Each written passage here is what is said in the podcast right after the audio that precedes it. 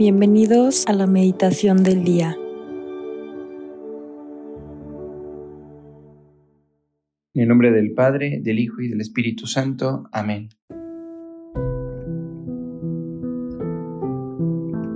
Vamos a iniciar este tiempo de oración poniéndonos en la presencia de Dios. Y esto es tomando conciencia de que la oración es un momento sagrado, es un lugar sagrado Ahí donde tú estés, estás haciendo presente el cielo en la tierra, en tu corazón, porque Dios quiere hablar contigo, Dios quiere encontrarse contigo, Dios quiere hacer una experiencia de amor contigo. Quizá puedas pensar que eres tú quien busca a Dios, pero es Dios quien recorre la distancia más lejana, quien para el tiempo para estar contigo. Él es quien te desea ardientemente, quien te ama ardientemente. El día de hoy, miércoles 25 de octubre, vamos a meditar en el Evangelio de San Lucas capítulo 12, versículos del 39 al 48. En aquel tiempo Jesús dijo a sus discípulos, Fíjense en esto, si un padre de familia supiera a qué hora va a venir el ladrón, estaría vigilando y no dejaría que se le metiera por un boquete en su casa pues también ustedes estén preparados, porque a la hora en que menos lo piensen, vendrá el Hijo del Hombre. Entonces Pedro le preguntó a Jesús, ¿dices esta parábola solo por nosotros o por todos? El Señor le respondió, Supongan que un administrador, puesto por su amo al frente de la servidumbre con el encargo de repartirles a su tiempo los alimentos, se porta con fidelidad y prudencia. Dichoso ese siervo, si el amo a su llegada lo encuentra cumpliendo con su deber. Yo les aseguro que lo pondrá al frente de todo lo que tiene.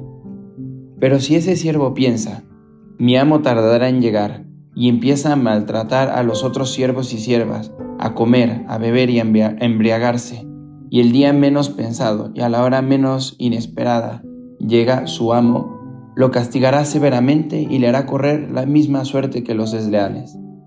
El siervo que conociendo la voluntad de su amo no haya preparado ni hecho lo que debía, recibirá muchos azotes, pero el que sin conocerla haya hecho algo digno de castigo, recibirá pocos. Al que mucho se le da, se le exigirá mucho, y al que mucho se le confía, se le exigirá mucho más. Palabra del Señor, gloria a ti, Señor Jesús.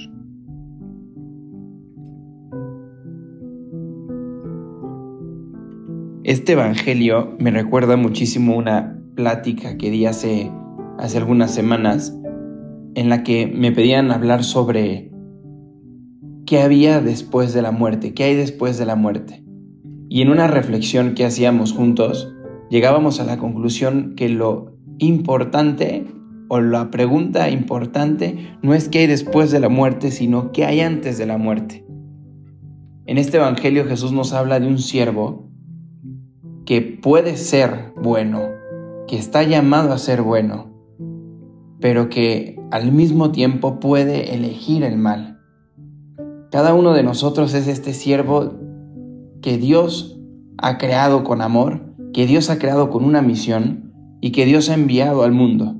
Y nosotros podemos hacer el bien o podemos hacer el mal. La pregunta es, ¿Qué mueve tu corazón? ¿A dónde te mueve tu corazón? Nosotros, como cristianos, nosotros como creyentes, sabemos que Dios lleva nuestro corazón y lleva nuestra vida a plenitud.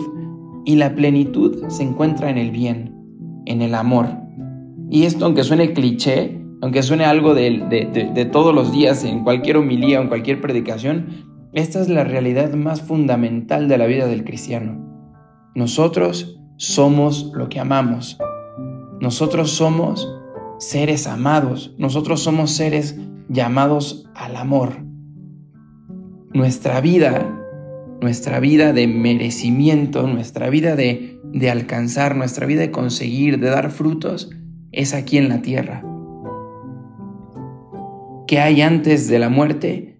Antes de la muerte tenemos la oportunidad de nuestras vidas de conseguir la felicidad de conseguir lo que Dios nos tiene como regalo. De ser buenos siervos, de recibir el halago de Dios cuando lleguemos después de, esta vida terrenal al cielo, ese halago que nos dice Dios, eres mi Hijo amado, mi predilecto, como se lo dijo a Jesús. ¿Cómo vives tu vida? ¿Vives una vida con un sentido mayor, con un sentido trascendente? ¿Vives tu vida esperando el cielo, viviendo para el cielo, caminando hacia el cielo? En este día podemos preguntarnos, ¿qué tan preparado estamos? Si hoy llegase Jesús a nuestra vida, ¿qué tan preparado estamos para recibirle?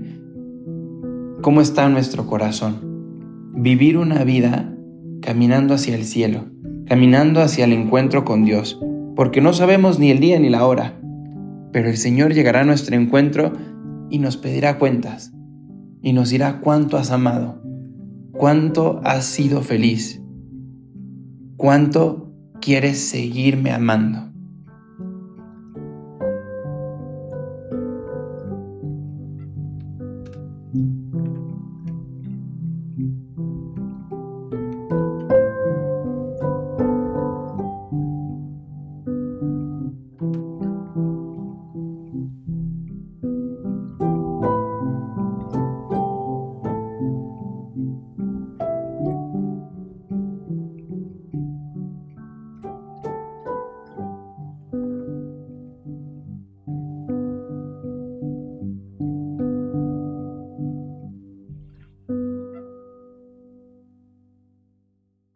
Te damos gracias, Señor, por todos los beneficios recibidos a ti que vives y reinas por los siglos de los siglos. Amén.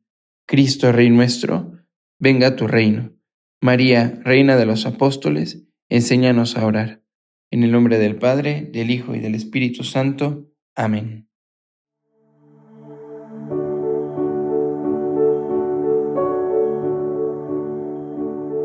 Deja que Jesús camine contigo en este día. Nos escuchamos mañana.